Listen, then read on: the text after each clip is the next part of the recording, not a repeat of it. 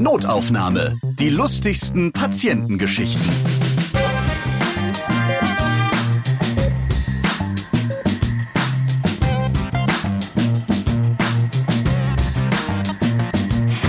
Moin, da seid ihr ja wieder. In diesem Podcast reden wir über die unterhaltsamen Erlebnisse von Mitarbeitern im Gesundheitswesen. Ich bin Ralf Potzus und ich freue mich, dass ich heute wieder mit Jörg Niesen reden kann. Hallo. Hi, schön, dass ich da sein darf. Jörg ist Rettungssanitäter in NRW und auch Buchautor. Seine Erlebnisse im Notfalldienst hat er bereits in mehreren Büchern beschrieben. Sein neuestes Buch heißt Rettungsgasse ist kein Straßennamen. Lest es euch auf jeden Fall durch. Schöne Geschichten sind da drin. Ja, die Rettungsgasse, das wird der ewige Feind des Deutschen, glaube ich, bleiben. Oder gibt es einen Schimmer an Besserung auf den deutschen Straßen? A never ending story. Hm. Aber äh, hier und da gibt's Lichtblicke. Ich habe es äh, an verschiedenen Stellen schon mal erwähnt.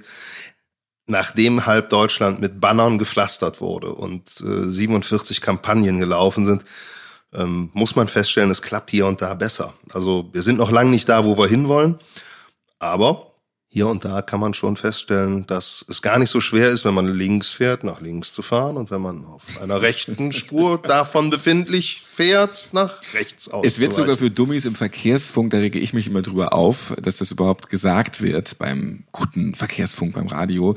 Bitte bilden Sie eine Rettungsgasse. Links bitte nach links fahren, rechts bitte nach rechts fahren. Könnt jetzt noch Aufkleber entwerfen, die äh, von innen an jede Windschutzscheibe geklebt werden, wie früher äh, beim Angurten, dass man äh, daran erinnert wurde. Also mittlerweile hat auch der letzte weiße BMW SUV-Fahrer vielleicht äh, begriffen, dass es eine Rettungsgasse geben sollte. Uns wird's freuen, weil es tatsächlich nun mal äh, in, in schwierigen Situationen wertvolle Zeit bringt, die über, über Menschenleben entscheiden kann.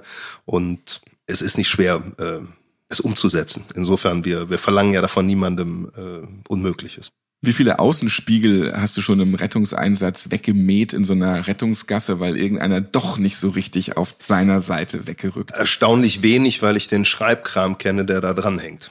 Aber äh, vorgekommen ist es schon und dann ist es vor allem lästig, weil streng genommen, wenn ich dann weiterfahre, reden wir über eine Unfallflucht vom, vom Tatbestand her. Ja, also da muss man die Leitstelle informieren, die Polizei informieren damit man selber da nicht nachher noch am Fliegenfänger hängt. Dann rufst du dann an, äh, sorry, beim letzten Einsatz habe ich 43 Außenspiegel weggebügelt, äh, muss ich nachher aufschreiben. Ich äh, habe Sorge und Angst vor den 43 Unfallberichten. Schön, dass du mich hier wieder empfängst. In Erkelenz in NRW sind wir. Wir reden heute über zugekokste Rentner mit Mandarinen im Po, über Stromschläge beim Sex und über Einläufe mit Rotwein. Ja. Das sind interessante Themen. Beschreibt es deinen Arbeitsalltag ganz gut? Es beschreibt zumindest die skurrile Spitze des Rettungsdienst-Eisbergs. Ja, so, so nenne ich es immer. Also die Geschichten, die ich aufgeschrieben habe, sind ja nicht die Routineeinsätze. Das ist nicht der umgeknickte Knöchel, in aller Regel auch nicht der Herzinfarkt, der Schlaganfall oder äh, das, das leichte Trauma, sondern es sind eben die skurrilen Dinge, über die man auch mal lachen und mal schmunzeln darf.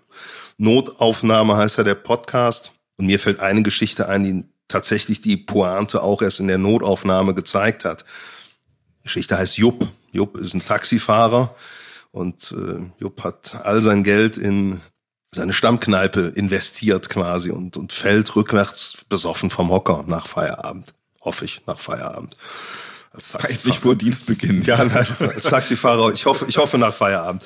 Jedenfalls muss er mit dieser Platzwunde ins Krankenhaus. Das ist ein Riesenriss. Das ist jetzt keine Lappalie, über die wir hinwegsehen können. Und nach langem Hin und Her äh, schaffen es auch, ihn ins Krankenhaus zu bringen. Aber da will er natürlich auch nicht bleiben. Er lässt die Wunde zwar versorgen und wird dann aber von der, von der aufnehmenden Ärztin aufgefordert, doch mal eine G-Probe abzuliefern. Also wenn er wenigstens zehn Meter geradeaus gehen kann, dann könnte man ja nochmal diskutieren. Er versucht halt aufzustehen und fällt wie ein umgesägter Baum ohne, ohne Ansatz einer Schutz- und Abwehrbewegung auf die Nase und hat dann eben, hat dann auch, die Nase ist eigentlich geplatzt. Keine halbe Stunde vorher die Kopfplatzwunde am Hinterkopf und 30 Minuten später vorne. Hat einfach eine Situationskomik, über die man nicht vor dem Patienten, aber zumindest äh, an geeigneter Stelle auch mal als amüsant empfinden darf die aufnehmende Ärztin ist recht, wie soll ich sagen, grob schlechtig. Also man muss eigentlich schon eine Amputation mitbringen, damit man in ihren Augen als ernsthaft verletzt gilt. Ja, und Sie kommt aus Griechenland, das muss man dazu sagen. Sie hat einen deutlich griechischen Akzent und sagt dann, so, ja, bei uns zu Hause näht sowas die Putzfrau. Ja, so. Und das, das war, Der arme Jupp kann vor lauter Blut nicht mehr das war, das, das war so der erste Satz und also das betraf quasi die Rückseite und als er dann sich nach vorne auf die Nase gelegt hat, da sagte sie auch halt in so einem schönen Akzent, den ich, den ich gar nicht wirklich nachmachen kann, aber ah, der Herr hat sich entschieden zu bleiben. Ja, so, und, äh, ne, womit dann die, die Diskussion Krankenhaus verlassen, ja oder nein, auch erledigt war. Ich komme jetzt nochmal zur Rettungsgasse zurück. Da gibt es dann auch einige Autofahrer, die sagen sich, ja, cool, ein Einsatz des Notarztes, da fahre ich mal hinterher, dann komme ich schneller nach Hause oder zu meinem Termin. Da hast du auch mal so eine... Ja, also bin ich nur einmal in der Rettungsgasse verfolgt worden. Ja. Ja, also Tr- Trittbrettfahrer im wahrsten Sinne quasi. Ja, aber äh, es gibt einmal, an das ich mich sehr gerne erinnere, weil im Stau vor uns quasi ein Streifenwagen steht. Und ich schon weiß, okay, wenn ich jetzt an dem vorbei bin, wird der feststellen, irgendjemand klebt da am Hintern vom Rettungswagen und der hat aber vermutlich nichts verloren und so war es dann auch. Ja, dann gingen halt hinter mir noch zwei Blaulichter an der Streifenwagenscherte in die Rettungsgasse und ich konnte davon ausgehen, dass der Mann, der sich berufen fühlte, uns da in der Rettungsgasse zu verfolgen, vermutlich das Ganze kostenpflichtig getan hat.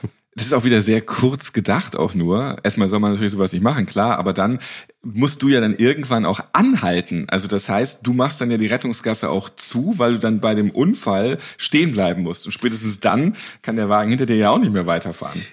Ja, und vor allem er weiß ja auch nicht, fahre ich zu einem Unfall, der auf der Autobahn passiert ist, oder verlasse ich gleich die Autobahn, weil ich einfach nur eine Verlegung zu einem anderen Krankenhaus fahre und deshalb mich durch den Stau quäle. Also man, man kann es ja nicht abschätzen, aber noch besser sind die Leute, die uns vorausfahren, ja, die halt quasi sich dann in die Rettungsgasse setzen und quasi schon mal die Speerspitze bilden.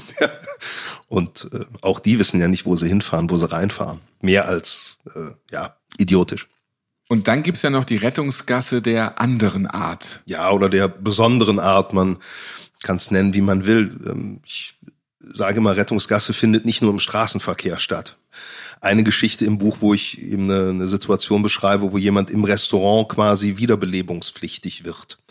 Und wir in diesem Restaurant arbeiten und der Betrieb vollkommen normal weitergeht und wir da quasi als, als lästiger Fremdkörper empfunden werden als Rettungsdienst. War das so ein Nobelrestaurant? Und Ja, schon, sagen wir mal, gehobene, gehobene Klasse. Ne? Da wurde am Nebentisch halt die Creme Brûlée genossen, äh, während wir mit Herzdruckmassage und noch einigen anderen invasiven Maßnahmen da am Patienten zugange waren. da haben die sich wirklich darüber aufgeregt, dass da jetzt eine Wiederbelebungsmaßnahme durchgeführt Ja, wird. die haben sich nicht aufgeregt, aber es wurde halt eben auch keine Rücksicht genommen oder, oder Platz geschaffen, ja, was nicht, nicht besser ist. Ja, also man, man kann jetzt sagen, okay, niemand ist ihm voyeuristisch auf die Pelle gerückt, aber geholfen hat dem guten Mann da auch keiner. Ja, der hat ja eine Weile da tot am Tisch gesessen. Das darf man ja dabei nicht vergessen. Letzten Endes, mir würde persönlich der Appetit vergehen, wenn äh, am Boden 50 Zentimeter von meinem Tisch entfernt jemand mit dem Akkuschrauber gerade eine Nadel ins Schienbein gebohrt bekommt. Ja, dann äh, weiß ich nicht, ob ich äh, dann noch den Rehrücken genießen könnte. Das musste dann gemacht werden, um ihn wie wieder zu beleben. Hm, Letzten Endes ist es eine schnelle Möglichkeit, um Flüssigkeiten und Medikamente zu verabreichen. Erst recht bei einem Patienten, der wiederbelebungspflichtig ist, der keinen normalen Kreislauf mehr hat. Da ist es relativ schwierig, eine Vene mit einer Kanüle zu versorgen, sondern da ist so eine Nadel in den Knochen gebohrt, heutzutage oft schneller. Das meinst du mit Rettungsgasse auch in anderen Situationen einfach ein bisschen mehr auf die Mitmenschen achten und eben dann auch helfen oder zumindest Platz machen. Genau, wir brauchen ein bisschen Platz zum Arbeiten. Da freut der Rettungsdienst sich, wenn man quasi sich ein bisschen ausbreiten kann mit Material und Equipment, was wir mitbringen. Konntet ihr den Patienten noch wiederbeleben? Der ist, äh, glaube ich, da geblieben, wenn ich mich recht entsinne. Wir gewinnen nicht immer. Von der Reanimation im Restaurant kommen wir jetzt zu der Reanimation zu Hause. Nicht bei dir zu Hause, aber ihr wurdet äh, gerufen, dass da irgendwie jemand noch wiederbelebt werden muss. Genau, also ganz oft äh, leisten Angehörige ja durchaus schon erste Hilfe und nicht wie gerade im Restaurant beschrieben, dass da niemand irgendwas getan hat. Aber auch hier habe ich einen Fall, wo ja man schon einen besonderen Humor haben muss, um das, äh, sage ich mal, in, mit Galgenhumor zu betrachten. Aber ich kann nun mal nicht anders. Ich kann da nicht aus meiner Haut. Und ist ein älterer Herr im, im Ohrensessel friedlich entschlafen und Seine Gattin hat uns gerufen und wir kommen hinzu und er war jetzt auch nicht erst seit fünf Minuten verstorben, sondern das Ereignis lag sicherlich schon äh, etwas länger zurück. Aber etwas länger, jetzt nicht zwei Tage, sondern Nein, nein, nein, wir sagen mal eine Stunde oder zwei. Ja, ja also äh, wie gesagt, der Mann sitzt im Ohrensessel und die, die Frau sagt noch, und ich habe noch Wiederbelebung gemacht. Man kann dann gar nicht anders und fragt, Moment, der sitzt aber aufrecht im Sessel und wie haben sie denn Wiederbelebung gemacht? Und dann zeigt sie, was sie getan hat. Und es ist so eine Parodie auf alle Erste-Hilfe-Kurse dieser Welt. Ja, sie, sie nimmt ein Fläschchen 4711, Kölnisch Wasser, verteilt es in der Handfläche und verreibt es auf, auf der Brust von ihrem Mann. Ja, in, in kreisförmigen Bewegungen, was natürlich 0,0 mit einer Herzdruckmassage zu tun hat. Aber das ist halt der feine Unterschied dann, ja, zwischen Herzmassage und Herzdruckmassage. Und es hat eine gewisse Tragik, aber wenn man daneben steht, hat es auch eine gewisse Komik. Sie hat ihm die letzte Ölung gegeben. Mit echt Kölnisch Wasser. Wir machen eine kurze Pause mit Notaufnahme. Gleich geht's weiter mit den lustigsten Rettungssanitätergeschichten. Jetzt freue ich mich über ein kleines Notaufnahme-Jubiläum. Dieser Podcast wird ein Jahr alt. Geplant waren ursprünglich mal zehn Folgen, jetzt sind es demnächst 30. Und eins verspreche ich euch, ein Ende ist nicht in Sicht. Dank der vielen Mitarbeiterinnen und Mitarbeiter im Gesundheitswesen, die aus ihrem Alltag erzählen. Egal ob Hautärztin, Zahnarzt, Kinderärztin, Allgemeinmediziner, Krankenschwester, Anästhesist, Schönheitschirurgin, Urologe, HNO-Ärztin, sie alle haben humorvolle Geschichten mit ihren Patienten erlebt und teilen sie mit uns. Vielen Dank dafür. Und vielen Dank an euch, weil ihr immer wieder zuhört. Notaufnahme hat knapp 100.000 Hörer im Monat und jeden Monat werden es mehr Hörer. Das Team von Potever und ich möchten das einjährige Jubiläum darum mit euch feiern. Ich lade euch hiermit ein zu unserer Geburtstagsfolge. Und bei dieser Feier bekommen die Gäste die Geschenke. Für eure Treue schenken wir euch Google Home Smart Speaker. Das kleine Ding, ja, das ist Taschenrechner, Wörterbuch, Ernährungsberater und Lexikon in einem. Ihr braucht eure Suchanfragen nicht mehr mühsam tippen, sondern ihr könnt Google Home ganz easy per Sprachbefehl steuern. Auch andere Geräte, zum Beispiel euren Fernseher. Und schon läuft ohne Tippen eure aktuelle Netflix-Serie. Streamt, was ihr wollt, egal ob Nachrichten, eure Lieblingsmusik oder die nächste Podcast-Folge von Notaufnahme. Macht jetzt mit beim Jubiläumsgewinnspiel. Sagt uns einfach, welche Geschichte bei Notaufnahme am lustigsten war. Und mit ein bisschen Glück gehört euch ein Google Home Smart Speaker. Geht einfach auf podever.de slash mitmachen. Kleiner Tipp, der euch helfen wird, hört euch einfach noch einmal andere Notaufnahmenfolgen an. Dann seid ihr gut vorbereitet. Ein paar Wochen habt ihr ja noch Zeit. Mehr Infos und eure Gewinnchance podever.de slash mitmachen.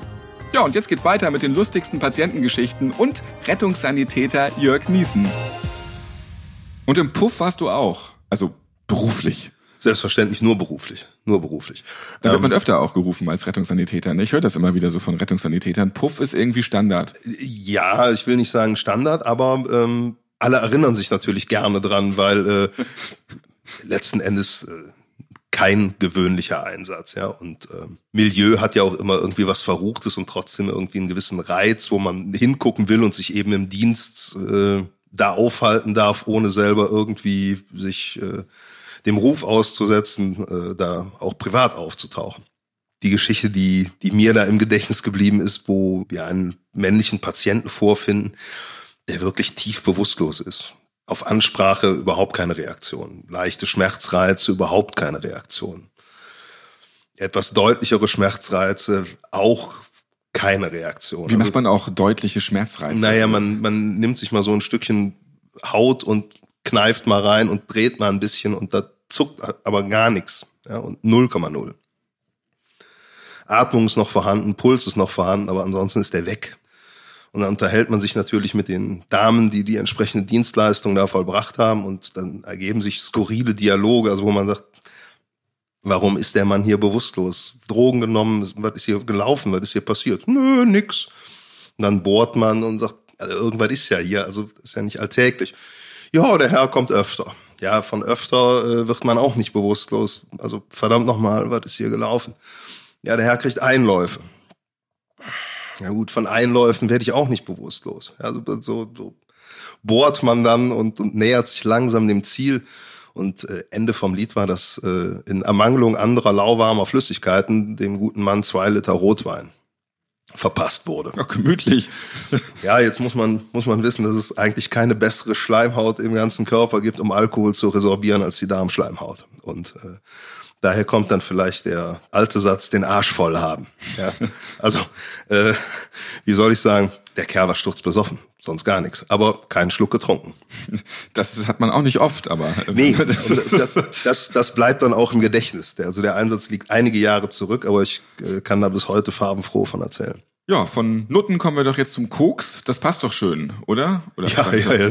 Nutten und Koks sagt man doch immer so, ne? Dann, ja, das heißt richtig Prostituierte, ehe es einen Shitstorm gibt, aber man sagt das ja so. Genau. Ne? Salopp, Ja. ähm, weil mit koksenden Patienten hast du auch deine Erfahrung gemacht. Genau, also ähm, da fällt mir übrigens noch ein schönes Zitat ein, wobei mir gerade entfallen ist, äh, von wem es wirklich ist. Ein englischer Fußballspieler.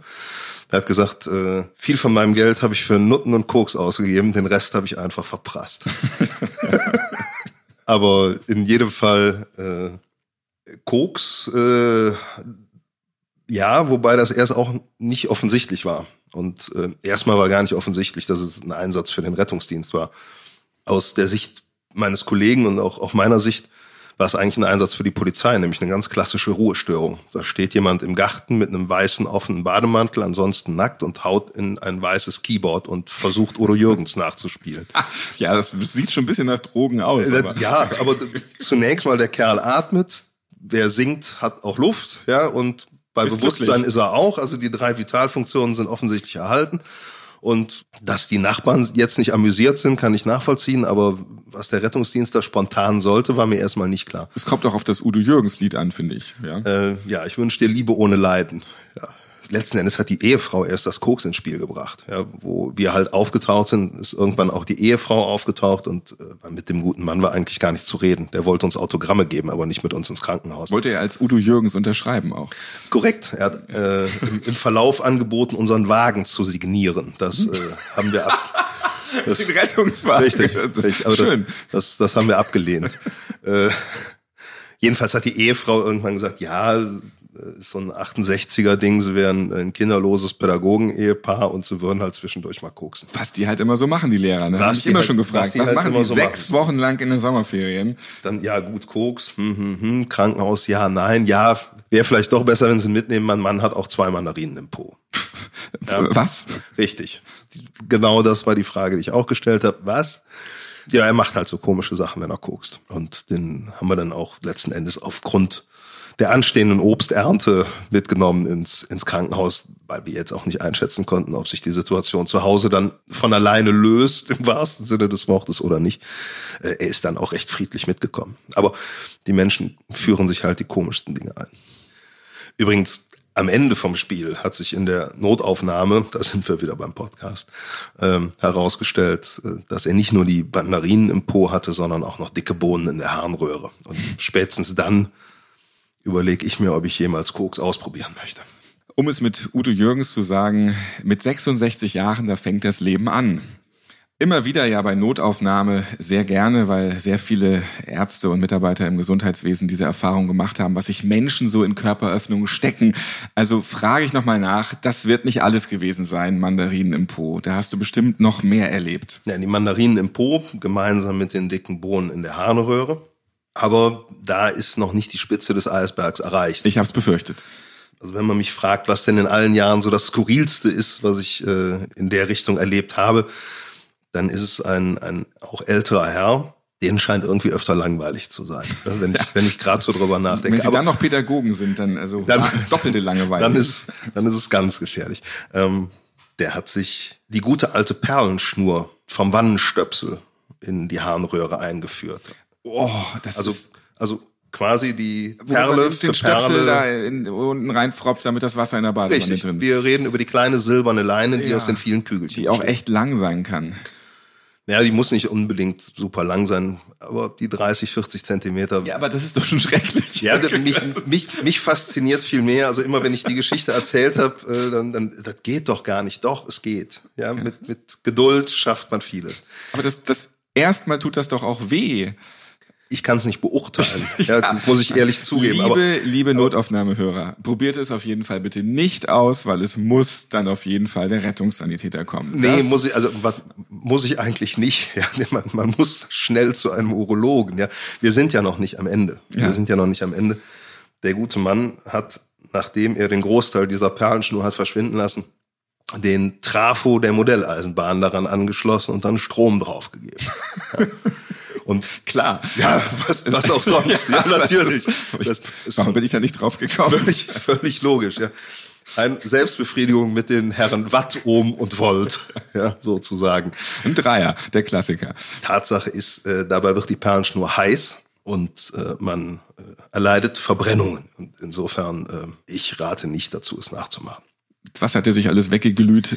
Ja, letzten Endes hat er sich äh, den Harnleiter verglüht, ja, verbrannt dann braucht er jetzt immer einen Zulauf. Da bin ich ja nicht mehr bei, ja, Gott sei Dank. Okay. Also da, da äh, danke ich ja allen Kollegen, die im Krankenhaus uns dann die Patienten auch, auch abnehmen und die weitere Versorgung äh, übernehmen. Äh, ich bin ja quasi nur der, der, der Zulieferer zur Notaufnahme.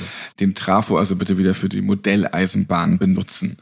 Genau. Und dann wird's ja auch öfter mal blutig, wenn du irgendwo hingerufen wirst. Durchaus von Platzwunden bis äh, Schnittverletzungen äh, manchmal blutet. Liebe ja. Grüße an Jupp auch an dieser Stelle nochmal. Einen ähm, schönen Gruß, genau. Aber jetzt wird's noch blutiger. Ah, ich verstehe, worauf du hinaus willst. ähm, nicht nur blutig, ne? war halt eine, eine Gesamtsituation, die, die äh, nicht mehr schön ist. Und letzten Endes der Buchtitel meines, meines ersten Buches geworden ist, was da heißt, schauen Sie sich mal diese Sauerei an. Das ist ein O-Ton einer Dame, die uns die Türe öffnet, äh, nachdem sich ihr Ehemann im Badezimmer mit einer doppelläufigen Schrotflinte in den Schädel geschossen hat. Und äh, da kann man schon mal stutzig werden und äh, kurz nachdenken, schauen sich mal die Sauerei an. Und der ganze Satz hieß, gut, dass Sie kommen, tun können Sie nichts mehr, aber schauen Sie sich mal diese Sauerei an. Eine Frage, die mir dann auch oft gestellt wird, stand die Frau nur unter Schock oder, oder war die besonders abgebrüht und äh, wenn ich so drüber nachdenke, ich würde mich für Zweiteres entscheiden. Das ist einfach mein persönlicher Eindruck, den ich äh, an dem Tag gehabt habe. Und vielleicht war es nicht die glücklichste Ehe und vielleicht haben sich die Dinge auch einfach nur gefügt an diesem Tag. Und äh, dann hat sie diesen Satz gesagt und der hat sich mir äh, tief auf die Festplatte gebrannt. Jörg, bei mir haben sich auch einige Dinge heute wieder in meinen Kopf eingebrannt, die ich so schnell nicht vergessen werde. Kratzer auf der Glasseele. Richtig, genau. Stöpsel, äh, signierte Rettungswagen und ganz viel Koks auf jeden Fall. in dieser Podcast-Folge haben wir wieder wirklich viel Erstaunliches über unsere lieben Mitmenschen gehört. Schön, dass du dabei nicht durchdrehst, Jörg, Rettungssanitäter in NRW. Dankeschön. Es gibt bereits eine Notaufnahme-Podcast-Folge mit uns beiden zusammen. Hört euch das Weihnachtsspecial mit Jörg und mir gerne mal an. Ich liebe da die Familienweihnachtsfeier, die vollkommen eskaliert und in einer krassen Prügelei endet, nur weil jemand schon vorher vom Buffet genascht hat. Sensationell. Notaufnahme könnt ihr auf allen Podcast-Plattformen hören, natürlich auch auf Apple Podcast, Podbean oder Spotify. Ich bin Ralf Potzus und ich freue mich, wenn ihr diesen Podcast abonniert und weiterempfehlt, liked, bewertet und natürlich wieder hört. Bis zum nächsten Mal. Na, eine Abschlussgeschichte hat Jörg noch für uns, für alle Schwerhörigen. Ja, irgendwie eine, eine, einen tragisch schönen Abschluss hätte ich noch. Ist ein älterer Herr, den wir in einer Hautarztpraxis antreffen. Der Hautarzt aber diesen Patienten nicht kennt und auch der gegenüberliegende Internist kennt ihn auch nicht und man weiß nichts mit ihm anzufangen. Aber die Interaktion mit diesem Mann ist auch extrem schwer, weil er ist nahezu blind und äh, extrem schwerhörig und äh, man, man kriegt so gar keine Kommunikation hin. Und weil es aber Freitag ist und 15.45 Uhr und die Praxis um 16 Uhr schließt, muss der Mann ja irgendwie weg. Der gute Hautarzt kann ihn ja schlecht mit nach Hause nehmen. Letzten Endes kümmern wir uns um den Herrn und untersuchen ihn, die Vitalfunktionen, Puls, Blutdruck, wird ein EKG geschrieben, Blutzucker, alles ist soweit in Ordnung. Aber wohin mit dem Mann? Er hat keine Ausweispapiere bei sich. Wir kennen ihn nicht.